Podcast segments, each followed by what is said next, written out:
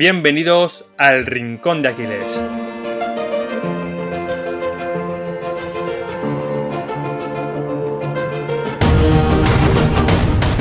Muy buenas Sergio, ¿qué tal estás? Muy bien David, ¿tú qué tal? Pues muy bien, muy contento porque llevamos creo que cuatro episodios sin hacer una entrevista y ya tocaba, ya tenía muchas ganas y bueno, hoy traemos a la primera entrevistada del podcast, Sara Caballero, que es una compañera nuestra de Diario Estoico.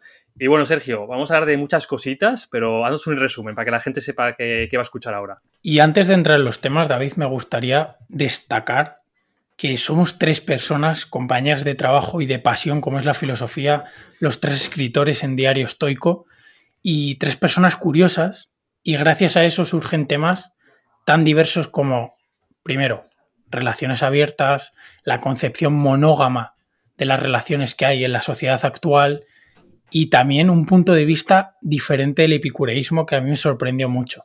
Así que ya os dejo ahí con el hype de estas tres cosas y a la entrevista.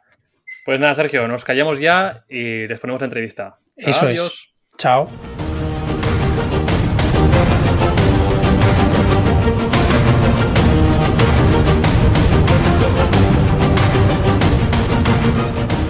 Muy buenas, estamos aquí en la primera entrevista semipresencial y digo semi porque David no se ha dignado a venir a Madrid, sigue ahí en Zaragoza, pero bueno, tengo el placer de tener aquí a mi lado a Sara, que, bueno, eh, no la voy a presentar yo porque ya he dicho un poco de ella y quiero que se presente ella, así que, ¿quién es Sara?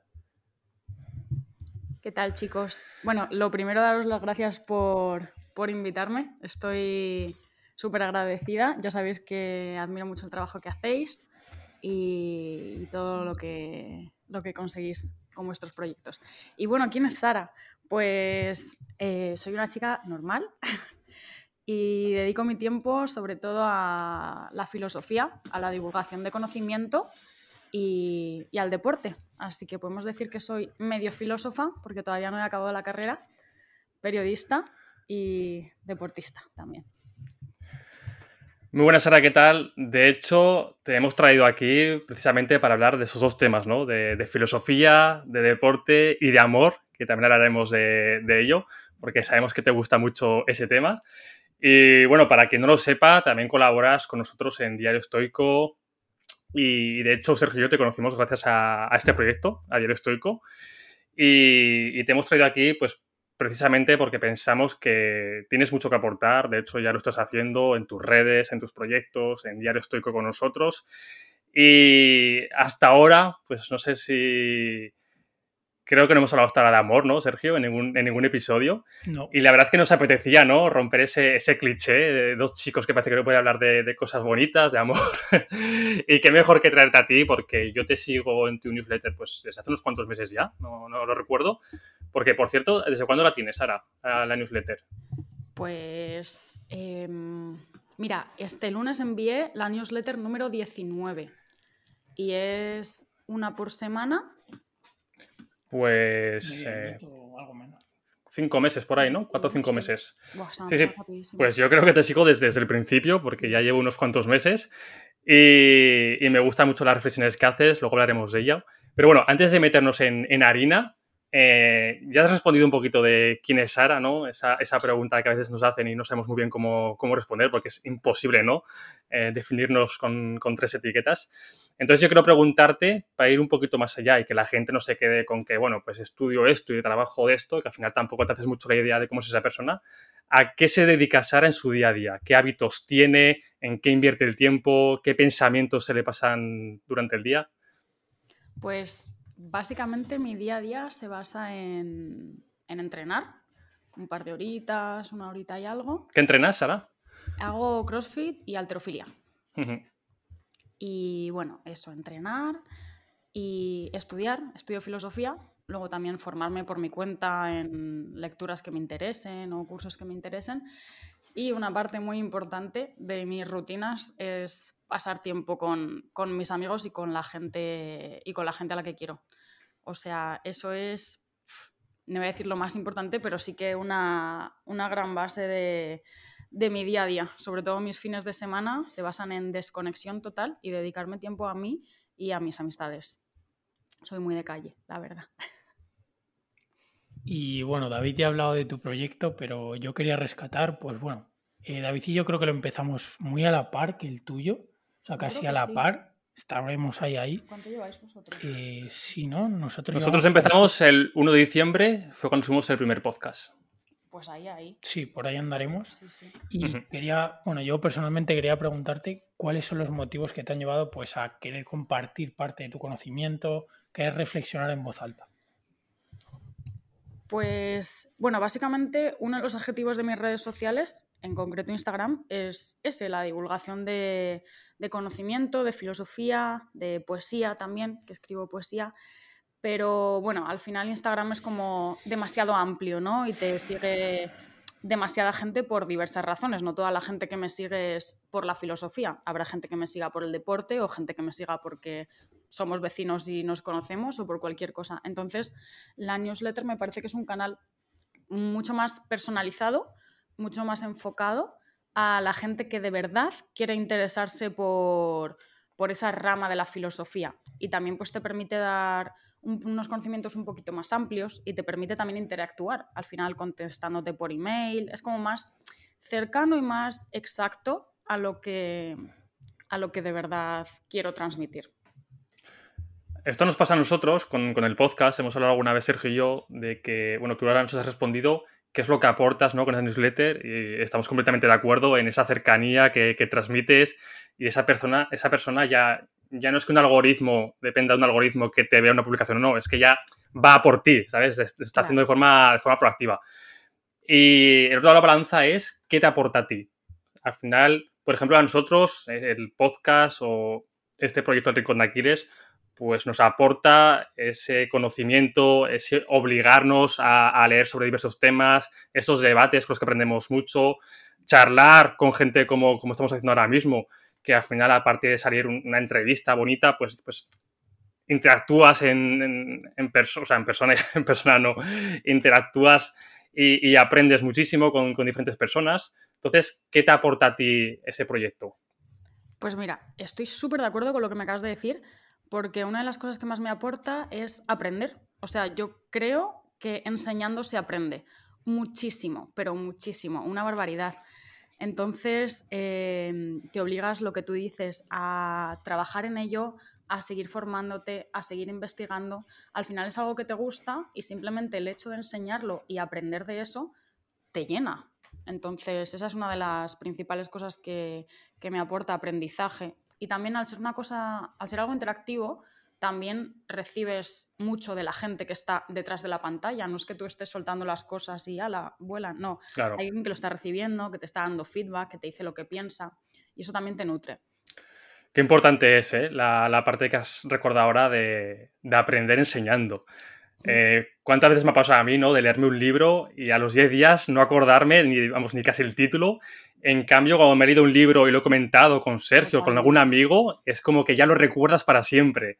Y, eso te pasa con todo. Al final, si, si comentas con una persona o con muchas personas como pues una newsletter, o lo escribes, haces un resumen, pues al final eso que estás leyendo o viendo, etcétera, se te va a quedar de, de una manera mucho más longeva que si, pues ahora no, esta, esta cultura de ver muchos vídeos, escuchar muchos podcasts, leer muchos libros, pero al final te quedas con el 5% realmente. Sí, totalmente, totalmente de acuerdo. O sea, cuando ya lo sacas del papel y haces tú algo con eso, eh, ya se queda, se queda en ti una parte. Totalmente. Seguro, seguro.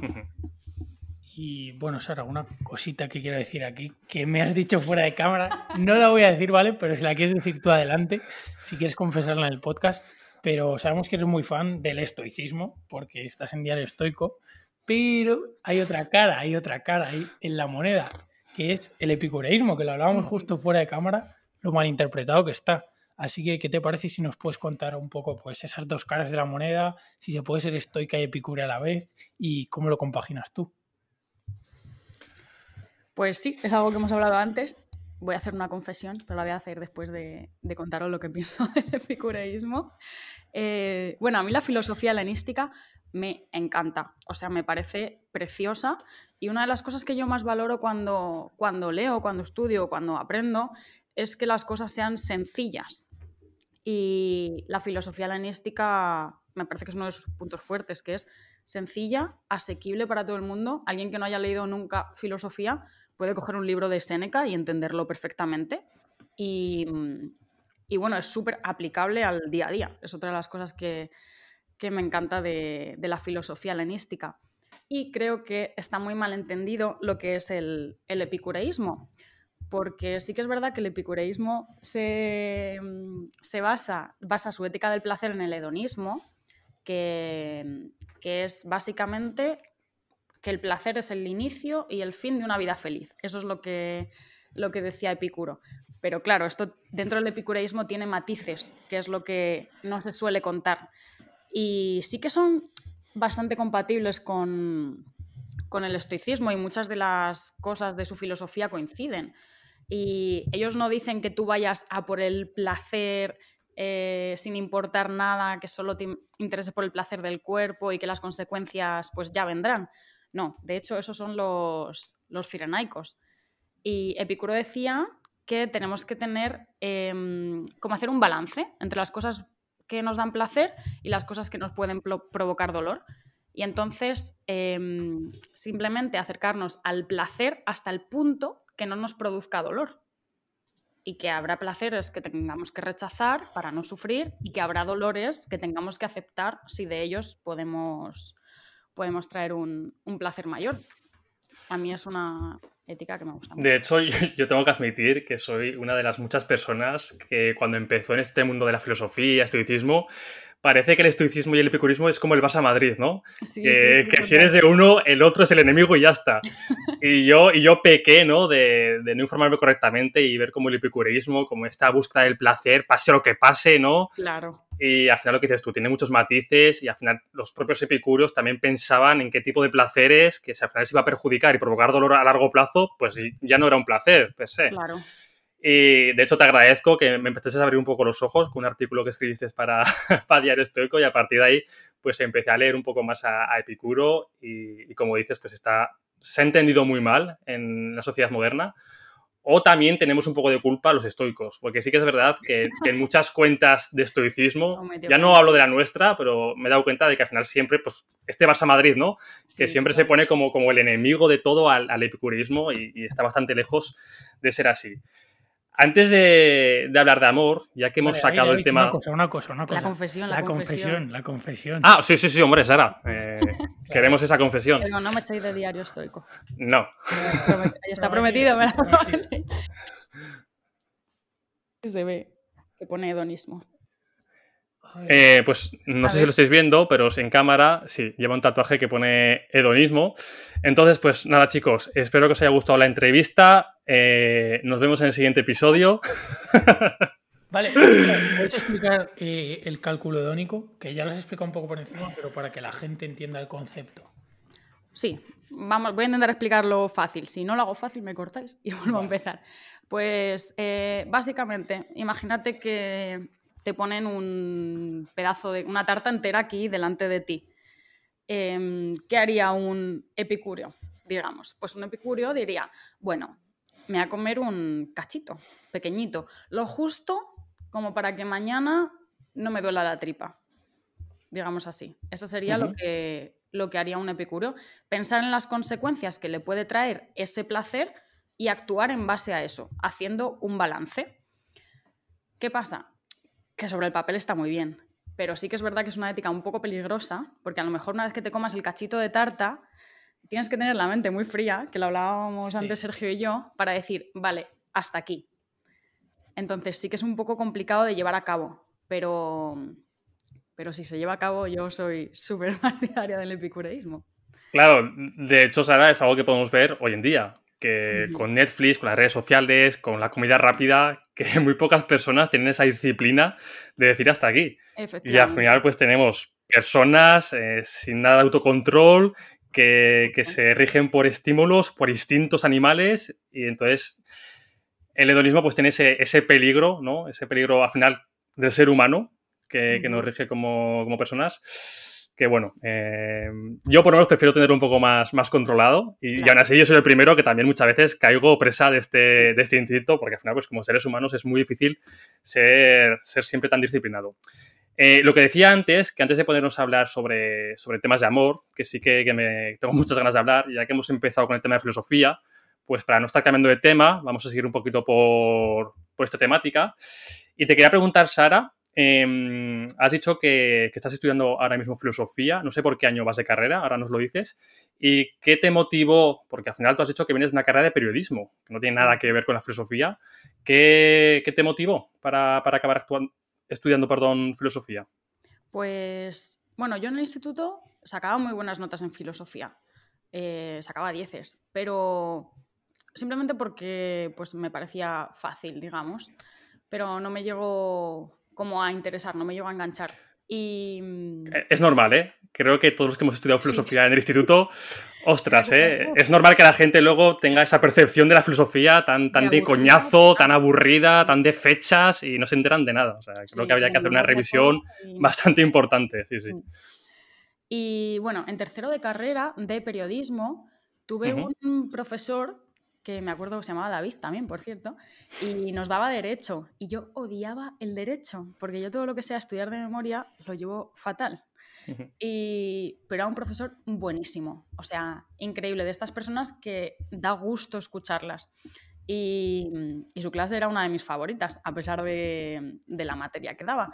Y me acuerdo que nos, nos, recomendó una lectura para hacer un trabajo voluntario sobre la rebelión de las masas de, de Ortega y Gasset. Y yo dije, bueno, el hombre, la verdad que me cae genial, me parece un súper profesor, así que me voy a leer el libro y voy a hacer el, el trabajo voluntario. Y me lo leí y flipé. Dije, madre mía, qué ida de olla, ¿qué es esto? ¿Qué me está contando aquí este tío? Y ese fue como mi primer contacto con, con, la filosofía. Y a partir de ahí, ese mismo profesor nos, en clase pues decía típica frasecilla de, os recomiendo esta lectura pues yo me las apuntaba y después me las leía y la mayoría eran de, filosofía.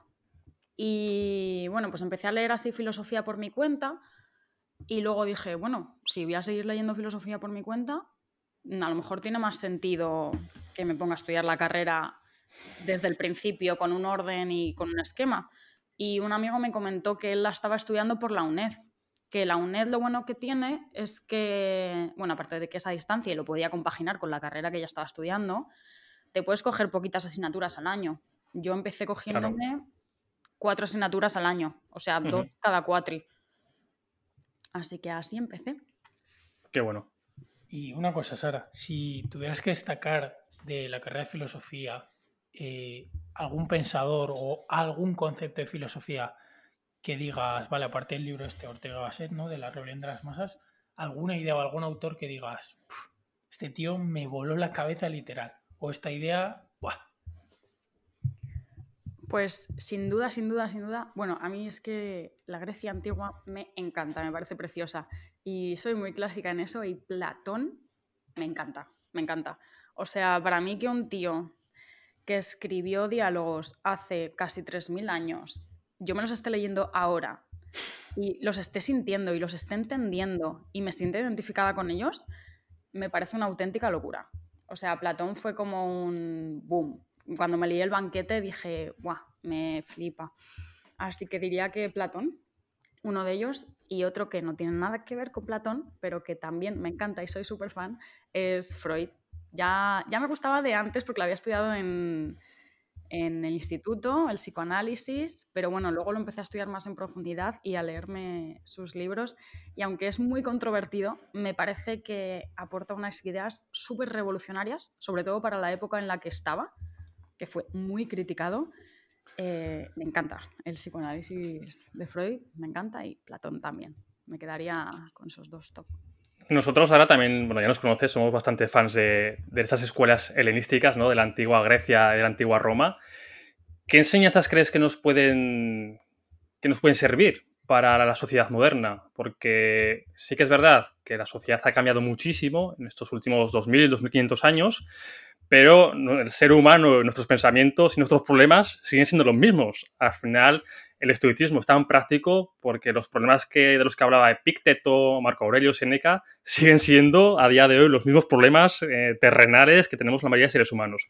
Entonces, ¿qué, herramientas crees que, nos pueden servir y enseñanzas? Yo no te hablo solo de estoicismo, sino de Platón, de Sócrates, de toda esta gente que...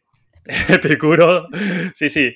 ¿Qué, eso, ¿qué, tipo de, enseñanzas nos han dejado que nosotros deberíamos adherir a nuestras vidas? Pues te voy a contar lo que a mí más me vale y lo que yo creo que, es práctico.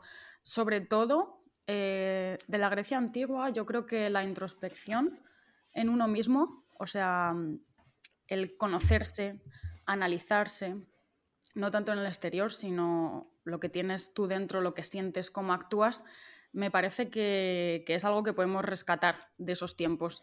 Todos esos autores se preguntaban mucho por el ser humano, por los sentimientos del ser humano, por cómo actuar frente al, frente al exterior y ahora creo que estamos como en lo opuesto, que estamos mucho más fuera que dentro y al final es, es dentro donde realmente estamos y donde realmente necesitamos empezar todas las gestiones para actuar en el, exterior. Básicamente, ahora somos más de tener que de ser, ¿no? Y habría que dar un poquito la vuelta y centrarnos más en el ser. Mira, hay un libro ahora que lo dices de Eric Fromm, que es otro autor que me encanta, que se llama Tener o Ser, el libro, y es una locura. Habla exactamente de eso y es, pues, precioso.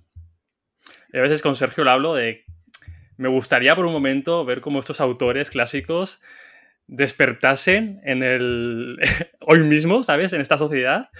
Y yo creo que se quedarían un poco, vamos, eh, se, irían otra, otra vez a su tumba y cerrarían ellos mismos el nicho de, lo, de lo que podrían ver, porque sí que es verdad que, joder, cada vez vamos más a esa sociedad extraordinista que, que se basa en las apariencias, en el tener, y si ya de por sí el ser nunca ha sido una virtud del ser humano, eh, por norma general, pues cada vez creo que, lo va siendo menos, menos, menos, y al final solo somos likes, un hashtag, dos etiquetas y, poco más. Es casi como, como un comercio entre, entre nosotros. A ver cuánto tengo y cómo es respecto a lo que tiene la persona de al lado y esto me vale más que esto. O sea, es como una acción mercantil así, pero entre personas. Además, es, muy difícil salir de este círculo porque aunque tú te propongas ese camino del ser,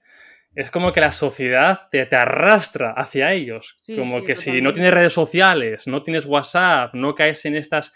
Es como que estás fuera automáticamente, te marginan, te marginan. Entonces, también es muy difícil, ¿no? Encontrar ese equilibrio de, de no aislarte totalmente, pero no, no rebajarte, digamos, a, y mantenerte firme con, tus valores y tus principios.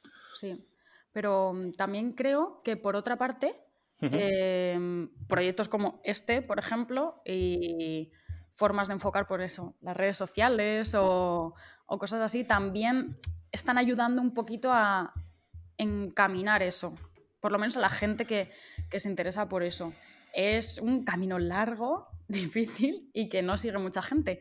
Pero mm, lo que tú dices, que las cosas que a lo mejor nos están separando de nuestro ser, digámoslo así, como pueden ser, por ejemplo, las redes sociales por el tema de la apariencia y tal, pues también hay algunas cuentas que intentan como utilizar eso para reeducar.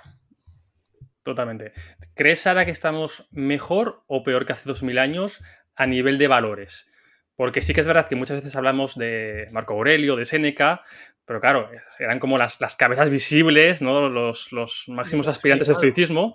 Pero claro, el 99,9% del pueblo no eran Marco Aurelios, ni eran Sénecas, ni Epíctetos. Entonces, ¿crees que, que, los valores de hace 2000 años eh, hemos mejorado, estamos parecido, hemos ido a peor?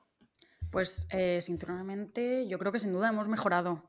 O sea, no me quiero imaginar lo que tú dices, que tenemos un libro de, Marco Aurelio, que al final era la cabeza política del momento, pero lo que es el pueblo mm, vivían muy diferente a como, a como vivimos ahora. También la sociedad ha cambiado, las necesidades han cambiado y obviamente tenemos cosas que mejorar, pero creo que sin duda va, va mejor, que no significa que estemos bien.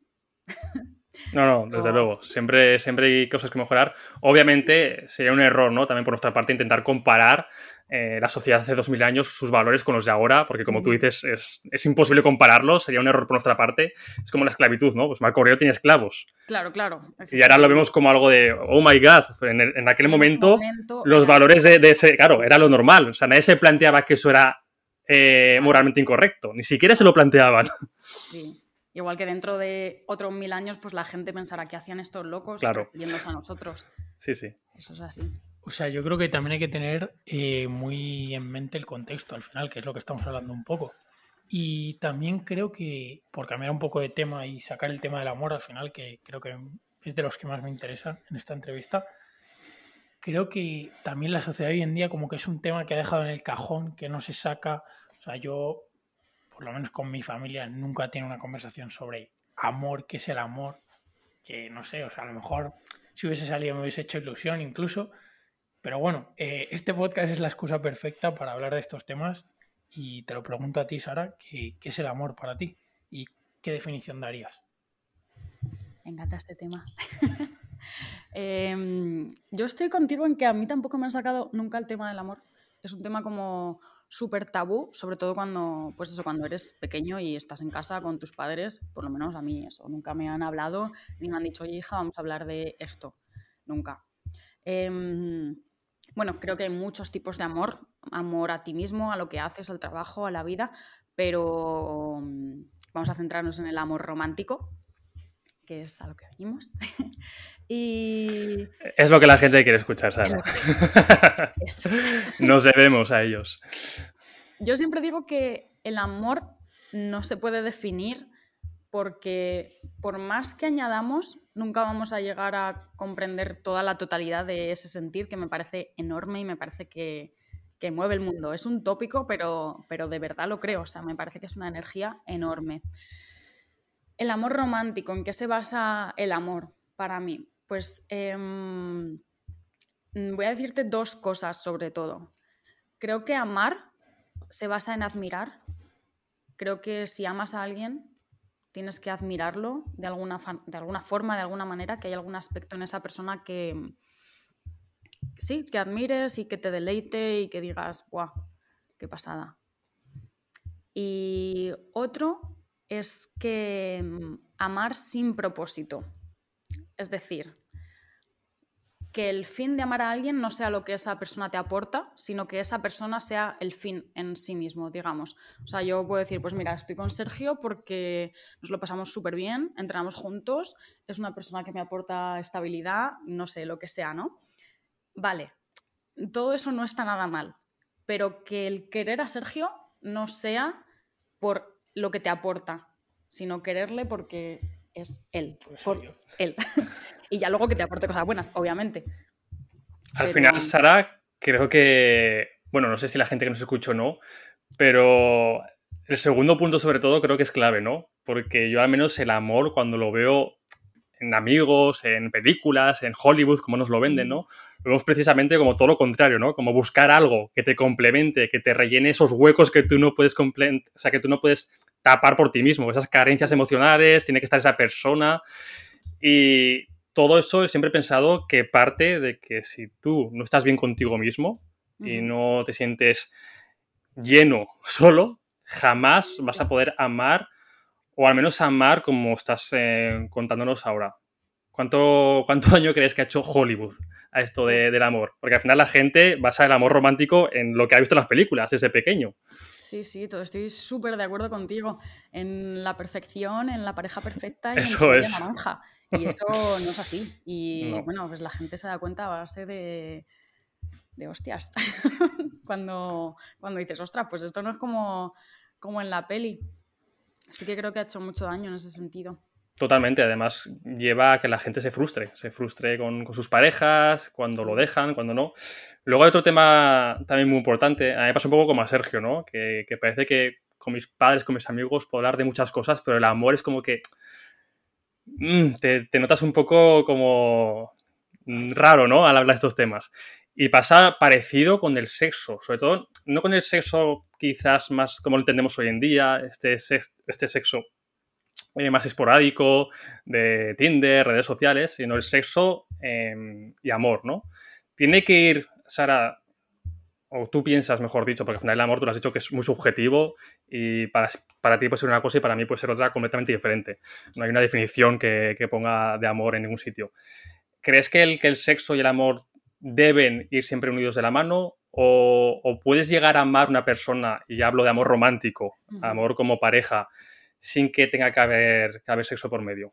Hay personas, por ejemplo, que no tienen esa atracción sexual y en cambio sí que sienten ese amor. Sí, em, yo pienso que no es necesario. O sea, lo que tú dices que depende de, de cada persona y de lo que sienta y de lo que quiera y sin forzarse a nada, porque como tú dices, hay parejas que se aman, o sin ser pareja, hay personas que se aman y no tienen por qué llegar a la cama, digámoslo así. Pero por otra parte, el sexo con amor eh, sí que me parece una maravilla. Sí, estamos, estamos de acuerdo. Sergio, por la cara que pone, creo que también está de acuerdo.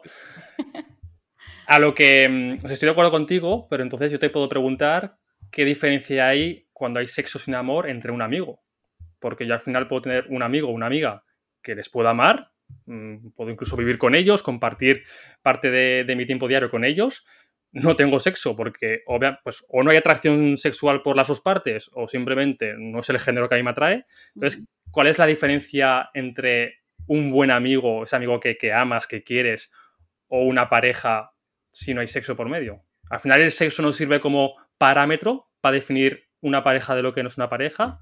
Porque yo, por ejemplo, con mi pareja o con mi mejor amiga, puedo tener planes muy parecidos. Al final, si con las dos personas estoy a gusto y las quiero, pero hay un parámetro que sí que diferencia claramente lo que es una y lo que es otra.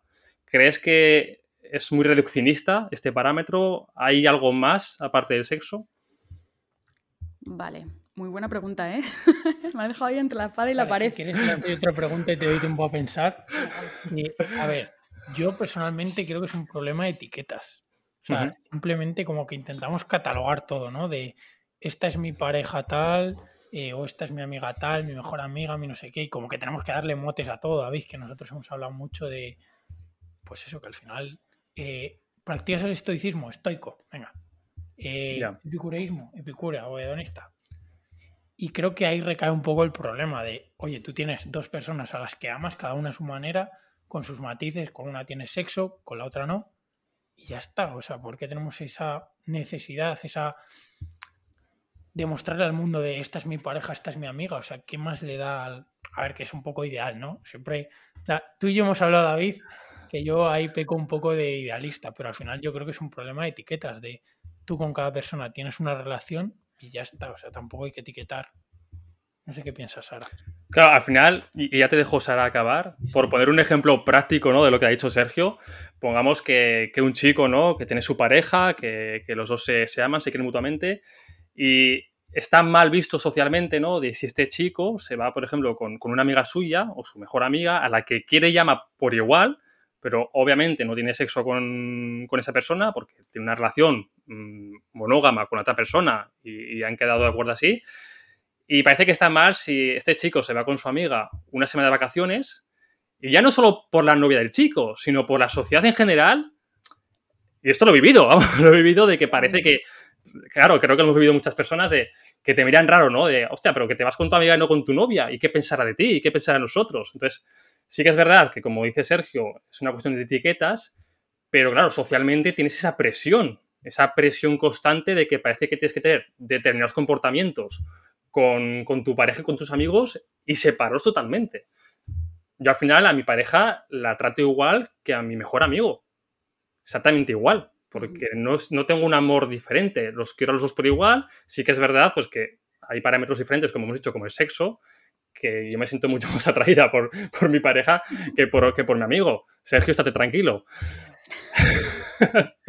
Pero ves un poquito por dónde voy, ¿no? Que al final es, muy difícil, socialmente hablando, de escapar de, de estas etiquetas y, aparte de responder esta pregunta también, si, si, te ocurre alguna idea de cómo podemos avanzar, ¿no? Un poquito hacia esa sociedad, que no tengamos que estar constantemente etiquetándonos ni llamando a cada persona con un adjetivo diferente. Bueno, lo primero es que estoy súper de acuerdo con lo que ha dicho Sergio de, las etiquetas, que parece que tenemos que definir todo, absolutamente todo lo que tenemos, nuestras relaciones, lo que somos, eh, todo. Y creo que ese es uno de los, de los problemas sobre lo primero que me has comentado. Y sobre lo segundo, es que eh, lo has dicho y mira, si es que eso me pasa a mí. Yo con mi mejor amigo viajo un montón. Es que estamos siempre viajando y siempre nos vamos por ahí y estamos solos. Y he recibido muchos comentarios de, ¿y qué piensa tu novio? Y a tu novio le parece bien y seguro que sois solo amigos. Y pues mira, son comentarios aburridos, pero que hay que aguantar y que tienes que reeducar ante esos comentarios eh, yo, lo, yo lo explico, digo, mira, es mi mejor amigo, es exactamente igual que si me fuera con mi mejor amiga, es como mi hermano y es así, va a seguir siendo así. pero de hecho ya te estás justificando y al final es lo que, lo que esas personas quieren. Sí, pero más que una justificación, o sea, no, lo que no busco es una justificación para que la otra persona acepte que yo lo hago, porque a mí me da igual si a ti te parece mal o a ti, o a ti te parece bien, pero lo que yo quiero es que tú entiendas que desde mi punto de vista eso está bien y que va a seguir siendo así. Que lo que tiene que cambiar es la sociedad y no tú adaptarte a las normas de la sociedad y cohibirte y perderte cosas en base a lo que los demás vayan a pensar de ti o a lo que la sociedad vaya a, decir. O sea, más que justificación es explicación, yo creo, ¿no? Por hacer mal. Sí. A mí me pasa algo parecido. Yo he hecho mi mejor amiga, Celia, que seguro que nos está escuchando, yo creo que la mitad de seguidores que tengo en Instagram se piensan que es mi pareja. Porque, de hecho, mi pareja, de verdad, no tiene redes sociales. Por lo tanto, pues subo mucho menos fotos con ellas. Porque, en cambio, pues mi mejor amiga con la que entreno todos los días, pues hacemos el tonto, subimos fotos y la gente da por hecho de que es mi pareja y en ningún momento he dicho yo nada. y me pasa un poco como a ti, ¿no? Que parece que si me voy con mi mejor amiga tres días a mi pueblo, hostia, Claro, si me fuera con Sergio o cualquier otro amigo no pasa nada, ¿no? Pero esa, ese pensamiento retrógado, ¿no? De que parece que si te vas chico y chica ya, que es un poquito, joder, vamos a evolucionar, ¿no? sí, sí, ya, ya cansa. Y ya que hemos empezado a entrar en harina, eh, Sergio y yo tenemos muchos, bueno, muchos tampoco, pero, pero sí que algún debate que otro hemos tenido, tema de, de relaciones abiertas. Ya no el hecho de las relaciones abiertas. Abierto la caja, dice. Abierto la caja, dice, dice Sergio ya no el hecho de relaciones abiertas, que todo el mundo entendemos lo que, lo que significa, sino vamos a ir un poquito más a, las causas psicológicas, ¿no? A ese pensamiento social, porque al final, bueno, yo al menos el concepto que tengo es que somos, eh, como seres humanos, somos, no somos monógamos. Al final la, monogamia es una imposición cultural, que sí que es verdad, ahora, ahora nos confirmas, sí que es verdad que tiene muchos siglos, por lo tanto, desde pequeño cuando tú ya creces con esa cultura y esa sociedad, pues es muy difícil salir de ahí e intentar, aun siendo, siendo consciente de que es una imposición, cuesta muchísimo salir ¿no? de esa burbuja y verlo desde fuera. Vamos a hablar un poquito, ¿qué, ¿qué, piensas tú de este tipo de relaciones? Si es posible una sociedad totalmente abierta en el tema de que al final el sexo y las relaciones no tengan por qué ir junto, que al final tú puedas amar a tu novio o a tu novia pero al mismo tiempo puedas tener relaciones sexuales con otras personas, porque al final, lógicamente, estamos condicionados a eso. Yo siempre he dicho, ¿no? Que por muy enamorado que estés, tú no vas a dejar de sentirte atraído por otras personas. Sí que es verdad que de ti depende tener esa disciplina y ese autocontrol para no ir más allá, pero tú no puedes controlar el sentirte atraído por, por otra persona. Entonces, ¿qué piensas un poquito de este tema? Y, y, si piensas si podemos ir hacia esa sociedad, ¿no? No sé si llamarlo más moderna o, bueno, bueno, en el, que, al final todos nos podríamos dejar un poquito, llevar un poquito más y no tenemos que estar, digamos, teniendo ese autocontrol, ya no por nosotros, sino por el modelo social que hemos creado. Yo también pienso que la monogamia es algo impuesto socialmente. Creo que en algún momento eso se, impuso y a lo largo de los siglos, de los siglos, de los siglos, pues las sociedades han evolucionado eh, siendo monógamas y es lo que, lo que hemos adquirido. O sea, creo que es totalmente cultural. De hecho, hay, bastantes estudios, pues la gente quiere informarse, que no es que tampoco sea una opinión de bar, quiere decir que hay muchísimos estudios que se demuestra esto y solo hay que ver la mayoría de animales cómo se comportan en el, tipo de relaciones y de sexualidad. Sí, no creo que en nuestra sangre ponga eh, los seres humanos son monógamos, o sea, no, para nada. Em, respecto a si avanzaremos y seremos una sociedad más abierta? Em, bueno, yo soy monógama, y, pero creo que soy monógama libremente. O sea, yo entiendo y respeto las eh, relaciones abiertas, o sea, me parece eh, perfectísimo, obviamente, y, pero no creo que, o sea, es que parece que suena el ser libre con vamos a follar todos con todos. Y no. O sea, que tampoco es eso, eso es. de nuestra mente, porque de hecho es una de las razones que la gente utiliza para meterse con las relaciones abiertas. Desde fuera, ah, sí, tú lo que quieres es mm, tener tu pareja, pero follar con 20. No, o sea... Eh, la gente, de hecho, tiene la connotación de promiscuo, ¿no? Si eres relación abierta y eres promiscuo. Igual tiene una relación abierta y folla menos que tú con una sola pareja. Y para nada, y para nada es así. Y bueno, desde la experiencia no puedo hablar mucho, pero sí que conozco gente con, relaciones abiertas y que intentan reeducar a la sociedad de, esa forma. Que, bueno, lo primero, la comunicación es súper, súper importante. Y creo que cada uno puede elegir su sexualidad libremente, aceptando la de los demás. Quiero decir, yo soy monógama, pero no obligo a que todo el mundo a mi alrededor sea monógamo, porque entiendo que no es algo que, el ser humano tenga que ser. Entonces, que cada uno elija su sexualidad libremente sin que le la sexualidad del de al lado. Has dicho ahora mismo que eres monógama por convicción. Yo soy monógamo, creo que también por convicción, y ahí voy. ¿Cómo sabemos si realmente hemos elegido ser monógamos? Porque, claro, tus sesgos te pueden jugar una mala pasada y tú te necesitas decir que sí, que lo estás eligiendo diciendo tú. Pero es muy difícil saber realmente en otro tipo de sociedad qué pensaríamos ahora mismo de ese tema. Es muy difícil, es muy difícil, sí. O sea, yo sé que soy monógama por, bueno, pues por cultura, obviamente, porque es lo que hemos mamado desde pequeños y ahora estoy convencida de que lo soy. Pero lo que tú dices, si se nos hubiera educado de otra manera desde el principio, pues a lo mejor mi sexualidad sería sería distinta. No lo, no lo vamos a... ¿Y cuál piensas que son las principales causas de, esta cultura monógama? Obviamente, una de ellas, creo que, la mayor causa son los celos, ¿no? Eh, los celos que puedes tener a que esa persona se enamore de otra persona, te abandone por otra persona, encuentre a alguien mejor que tú. Y todos, si, intentamos seguir ese embudo, ¿no? Al final acabamos en, en uno mismo y en esas carencias esos celos, al final, la gente con más celos suele ser gente con muchas carencias, con muchas inseguridades, en, tanto físicas como psicológicas. ¿Crees que el primer paso para, no para conseguir, porque tampoco lo veo como un ideal, ni mucho menos. Al final, como te has dicho, que cada uno decida su sexualidad como, quiera, pero pongamos que queremos aspirar a una sociedad abierta, una, sociedad más abierta, ¿no? ¿Crees que el primer paso al final es... Libremente, claro, eso es, eso es. El primer paso sería al final centrarnos en, nuestras carencias, en nuestro yo y conseguir ese yo ideal en el que estás tan seguro de ti mismo y tienes las cosas tan claras que no vas a tener esos miedos y esas inseguridades de que otra persona se enamore de alguien más. Porque si eso ocurre, tampoco puedes hacer nada. Eso te iba a decir, te iba a decir, bueno, y si eso ocurre, pues ha ocurrido. Claro, ha ocurrido. Exacto, tener esa madurez también para aceptarlo. Porque al final estás como que esta persona me ha encontrado a mí, está bien conmigo, pero tampoco le dejo que encuentre a nadie más mejor que yo. Mm, Porque igual esta persona era más feliz con otra persona. Y yo no le estoy dejando ser más feliz.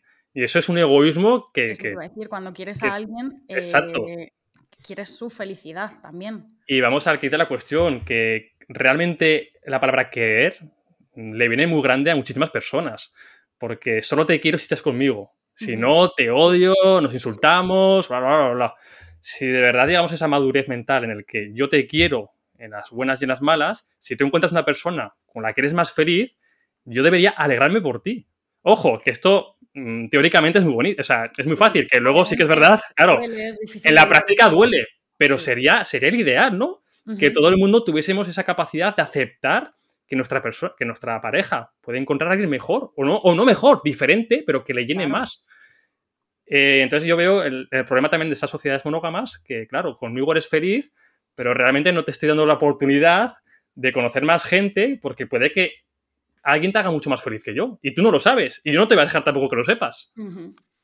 Sí, estoy totalmente de acuerdo contigo y creo que el primer trabajo es trabajar en uno mismo.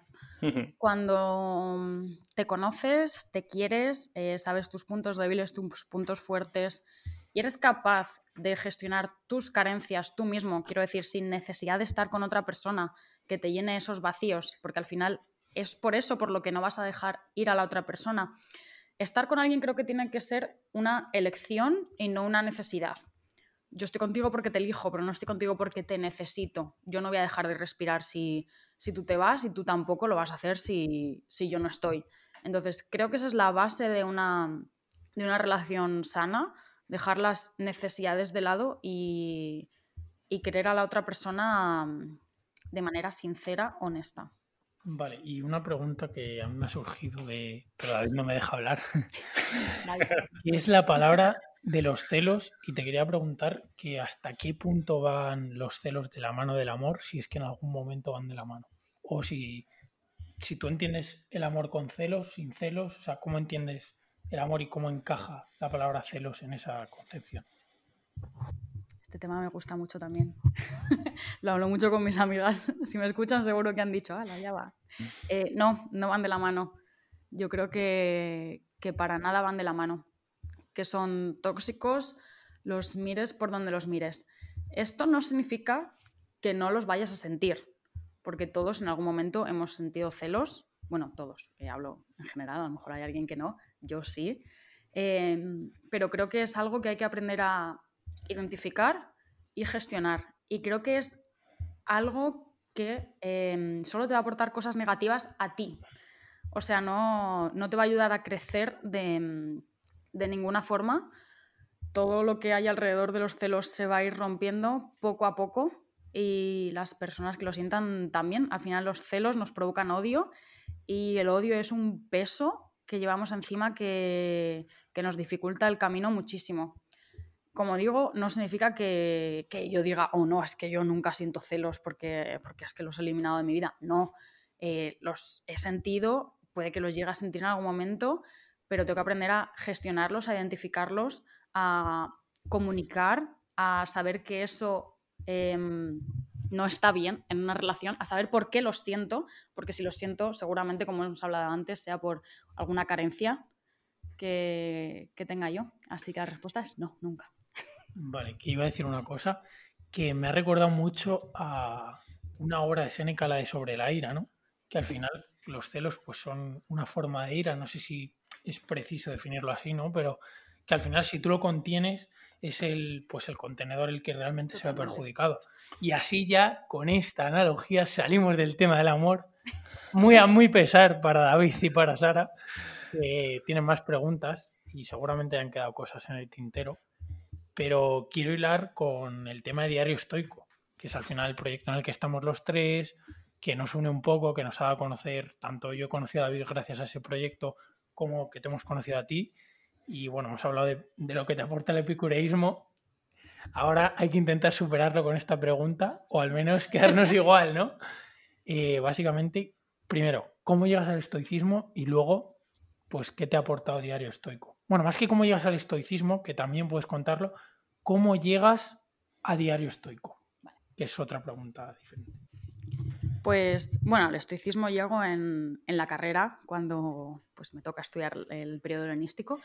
Y a diario estoico, pues yo conocí a Pedro como hace, voy a decir, cuatro años o algo así, porque yo trabajaba en una tienda de ropa entró, le vendí unas zapatillas, empezamos a hablar porque los dos hacíamos CrossFit y bueno, pues a partir de ahí eh, no perdimos el contacto.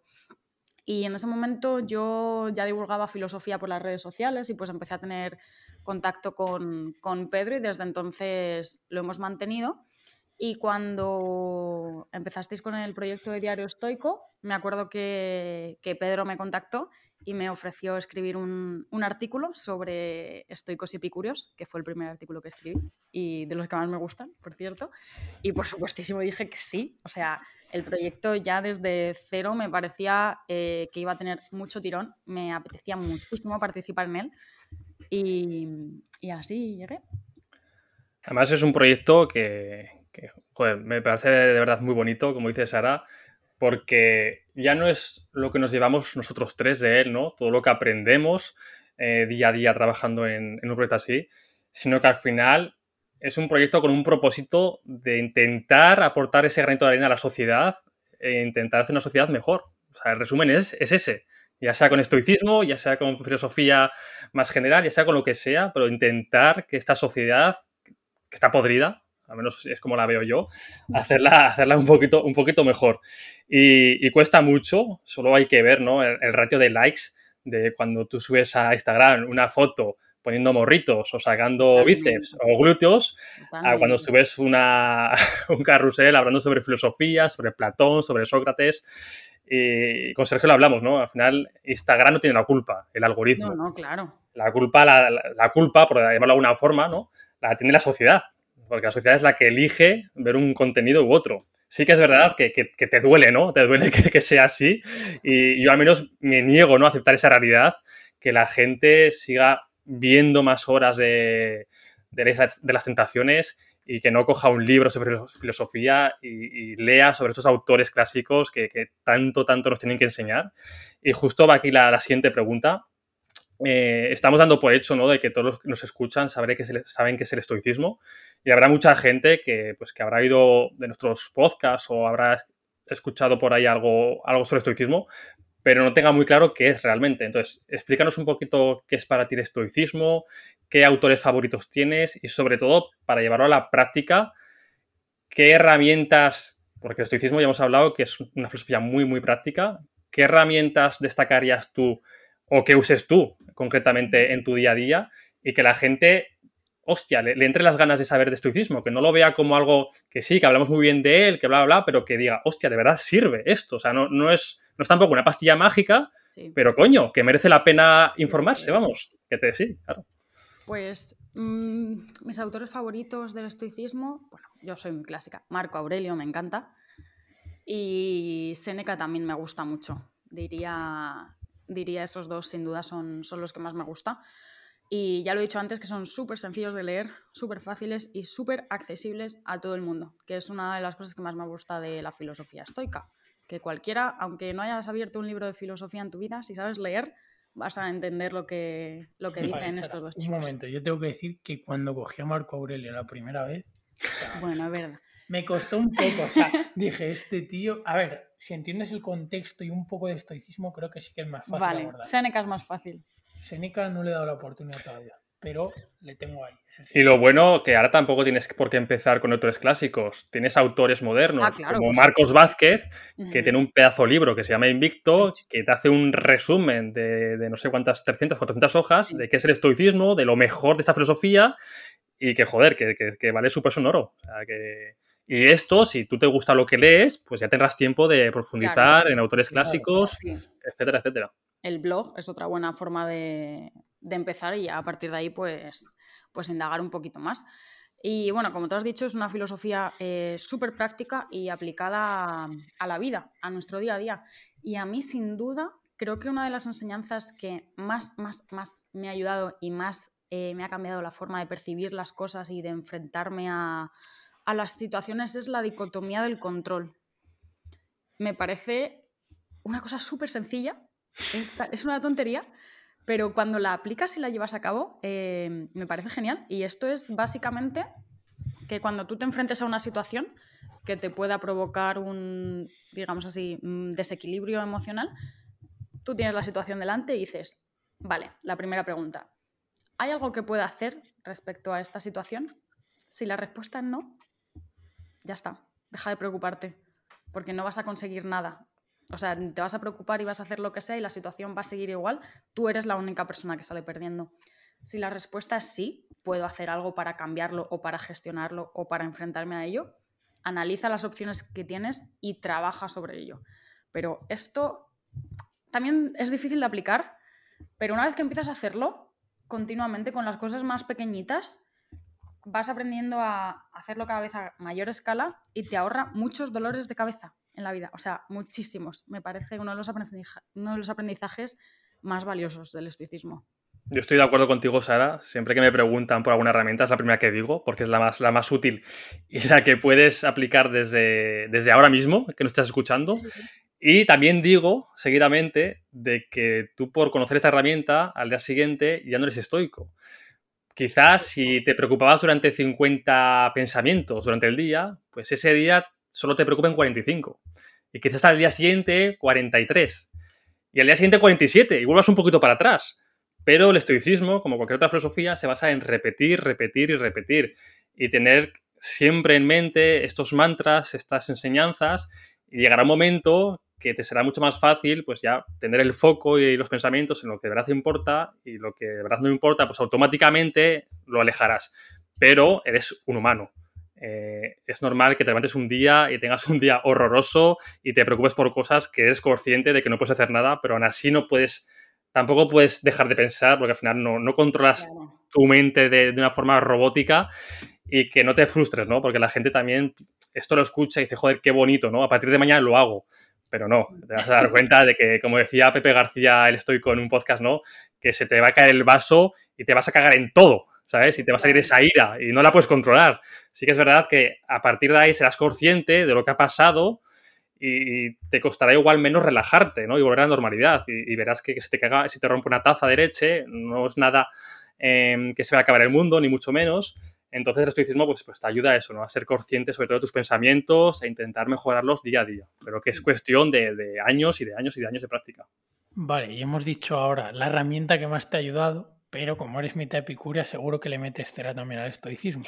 Así que aquí va pues la otra cara de la moneda. ¿Qué es lo que, la herramienta que menos te gusta o esta idea del estoicismo que digas, mira, esto no encaja conmigo en mi vida, nada, nada? Pues em, la ética del placer de Epicuro me gusta más que la ética del, placer de los estoicos. O sea, yo me comería ese cachito de tarta del que hablábamos antes a un riesgo de llegar a comerme toda la tarta. O sea, yo personalmente mm, me la juego y si tengo que sufrir un poquito, sufriré un poquito, aunque me vaya a arrepentir de hecho, no a grandes escalas, obviamente con un poquito de cabeza, pero... Epicteto nos recordaba también que no había que tener relaciones eh, fuera del matrimonio, ¿no? Que, al final el sexo era algo completamente secundario, que yo con Sergio esto también lo habla muchas veces. También, claro, tener en cuenta que la sociedad de hoy en día es muy diferente claro, de, la que era aquel entonces. Entonces, me gustaría ver al Epicteto nacido en el 2002 y a, ese Marco Aurelio nacido en 2001, que seguramente no, no pensarían, claro, seguramente no pensarían lo mismo en esos temas, pero lo bueno de esta filosofía que ellos también dejan, de hecho no sé si es Seneca o Epicteto, que dejan como abierta esta filosofía para que se vaya eh, repasando a lo largo de los siglos, ¿no? Que no dejan cerrado totalmente esto es así, es así. Ellos son conscientes, que también dicen mucho de ellos, de lo inteligentes que eran en aquella época, de que la sociedad va a avanzar. Y según avance la sociedad, pues la filosofía, sea la estoica, sea cualquiera, también tiene que ir avanzando en concordia a esa sociedad. De hecho, David, aunque no he leído a Seneca en profundidad, creo que en una de las cartas a Lucilio, de algún fragmento, menciona al propio Epicuro, ¿no? Sí, se menciona, no me acuerdo exactamente dónde, pero sí que Epicuro es mencionado. mencionado. Además, a bien, me refiero como citándole. de hecho, los, estoicos y los epicuros, tú lo sabrás, Sara, que tenían debates en, los jardines, en la estoa, porque, bueno, para que la gente que, no tenga ese contexto histórico, pues fueron dos escuelas que nacieron, digamos, en un momento histórico parecido y llegó un punto en el que estaban, pues, en la misma Atenas, estaban los jardines y a 800 metros estaba la estoa. Entonces, entre ellos debatían y que al final, pues el en el debatir, en el equilibrio, está siempre la, la virtud, ¿no? De la que habla el estoicismo. Y ya para, para, ir terminando, nos queda un tema del que hablar, que, que bueno, pues Sergio y yo también nos, nos, gusta mucho porque nos encanta el deporte, somos los dos deportistas y nosotros te conocemos, de hecho, antes de grabar este episodio te he preguntado por tu primera competición de, de alterofilia. Entonces, cuéntanos un poquito eh, qué significa para ti el deporte y, cómo aplicas este pensamiento de deporte, atleta, filosofía, va, un poco todo junto. Pues eh, la de verdad que el deporte es un pilar fundamental en mi vida. Ahora mismo dedico bastante tiempo al, deporte y mm, ya no solo por cómo me hace sentir, que obviamente me siento sana, me siento fuerte, me siento ágil, em, que creo que, es algo bueno para todos, sino también por todo lo que me enseña el deporte a nivel, a nivel anímico, a nivel ético me enseña, me enseña muchísimas cosas, cómo crecer, marcarte objetivos y trabajar por ellos poco a poco. Son cosas que aprendes en el ámbito eso, deportivo, practicándolo, pero que también puedes extrapolar a, otros, a otros aspectos de la vida. Ay, qué silencio más incómodo. vale, vale, vale. Primer silencio incómodo, pero bueno, ha sido casi el final. Yo que, coste que no he hablado pensando que, ibas a coger el micrófono. Es que David, David, como no me estás dejando hablar, pues bueno, digo, David volverá a tomar las riendas. No, ahora, ahora te interrumpo yo, porque ya que has hablado, pues ahora aprovecho para interrumpirte. Y bueno, de hecho, es la primera chica que viene a nuestro podcast. Ibas a ser la segunda, porque la primera era Lucía, Lucía Luengas, que, mucha gente también la conocerá, pero ya te, te lo contamos. Tuvimos un problema con internet y, hemos postergado esa entrevista. Qué raro, qué raro. Entonces, eh, aprovechando que eres la primera chica que, que está en este podcast y que sabemos que eres muy deportista, em, sabemos todos ¿no? que, las mujeres, los deportes de fuerza, pues el, ratio entre hombres y mujeres está bastante desbalanceado, ¿no? Eh, cuéntanos un poquito, porque al final que opine yo, que opine Sergio, es una tontería, ¿no? Al final tiene que opinar pues alguien que lo ve desde, desde dentro. ¿Cómo, ¿Cómo, lo ve una mujer ese, esos temas? ¿Cuáles crees que son las causas de que esto sea así? E incluso, ya no te hablo de, de esas también, esa cultura un poco machista, ¿no? Que arrastramos en que la mujer si se pone fuerte parece un hombre, sino la propia mujer cómo interioriza ¿no? ese, deporte de fuerza, que eso no es para ellos, que, eso no es para ellas. Al final estamos acostumbrados a entrar a un gimnasio y ver a la mayoría de chicas hacer mm, elíptica con las pesas rosas, cuando, cuando al final son creencias que han ido adquiriendo ellas inconscientemente sin saber que, que pueden practicar perfectamente Eh, los mismos deportes de fuerza que cualquier hombre, bueno, y de hecho incluso muchísimo mejor que, muchos hombres. Pues me encanta este tema también. Me voy a meter en un fregado un poquillo. Para eso estamos. Eh, pues sin duda creo que, que esta creencia de que la fuerza no es para mujeres, obviamente es em, inculcada y es social y nos han educado así. Nos ha educado una sociedad de hombres hetero cis en su momento que la mujer tenía que servir al hombre y la mujer era para el hombre. Entonces, todo lo que a ese hombre no le, no le pareciera bien, pues no, no es para ella. Luego, eso se nos fue quedando, se nos fue quedando, se nos fue quedando hasta llegar al punto de creer que tenemos que satisfacer ciertos cánones. Por ejemplo, no, es que si me pongo fuerte eh, no voy a gustar. No, es que si tengo celulitis no voy a gustar. No, es que si no tengo la tripa plana no voy a gustar. ¿No vas a gustar a quién? O sea, ¿cuál es la finalidad de hacer deporte? Esto es una cosa que intento comunicar mucho por redes sociales y es que creo que es muy importante que la gente que empieza a hacer deporte empiece a hacer deporte no para satisfacer, ni para gustar, ni para agradar a alguien. Es decir, que em, el beneficio de estar bueno o estar buena sea secundario, sino que tu objetivo principal sea hacer deporte por salud, hacer deporte por mejorar X movimiento y a partir de ahí ya verán los cambios físicos y te sentirás bien contigo mismo. Pero si tú empiezas queriendo eh, tener un culo más duro, da igual lo duro que se te ponga el culo y las sentadillas que hagas, que, que vas a seguir... Yo quiero ese culo duro, Sara.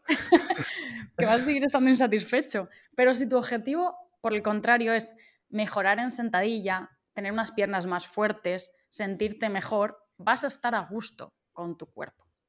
Y eso, creo que es totalmente cultural, pero también creo que, que vamos por muy buen camino que hace mucho tiempo las chicas entrenando fuerza no era, no era nada normal y cada vez es más normal, para lo que creo que las redes sociales están ayudando mucho y todas las comunidades formadas por hombres y mujeres que fomentan esta igualdad en el entreno de, de fuerza está ayudando muchísimo.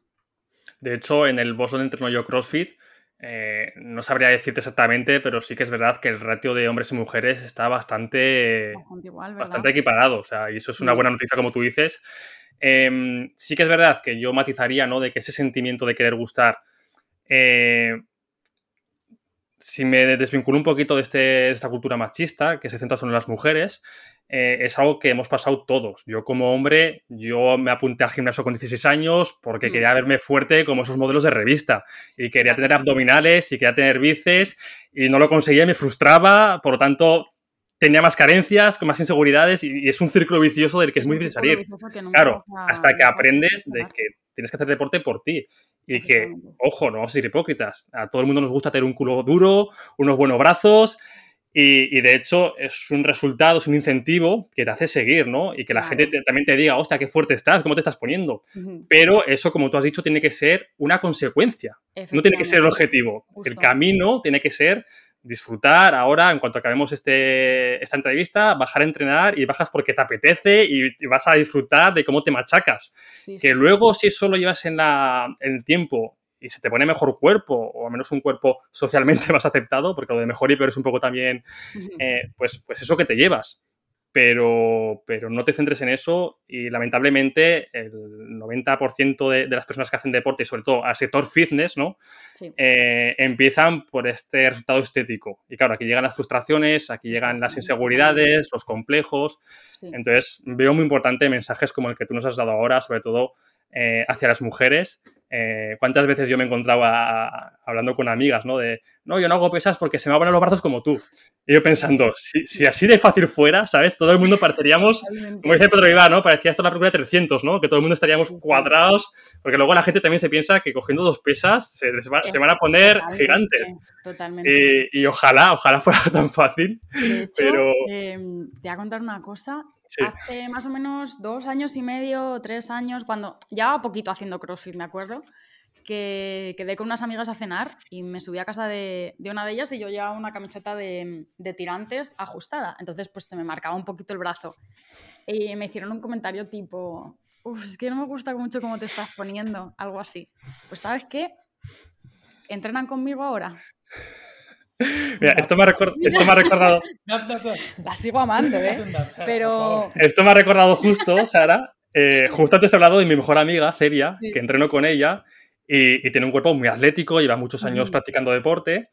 Y sí que tiene amigas, o a mí me lo ha comentado, ¿no? De que como que le decían que estaba todo el día entrenando, que parecía que tenía más tiempo para entrenar que para estar con ellas. Pero luego también me ha contado que llegaba el verano, eh, se ponían en bikini y todas le preguntaban qué cojones había hecho para estar así de buena. ¿Sabes? Dinos qué comes, dinos qué entrenas, porque al final, claro, pues lo de siempre, ¿no? Ven los, ven los resultados, pero no ven todos los años que hay de dedicación y de disciplina. Entonces, si quieres una cosa, también vas a tener que pasar por otra. Pero ese camino no lo veas como un sacrificio, que es como la dieta. Eh, hazlo de una forma que tú puedas adherirlo a tu estilo de vida y disfrutes. No veas el tengo que bajar a entrenar y comer arroz y pechugas durante dos años para estar bien.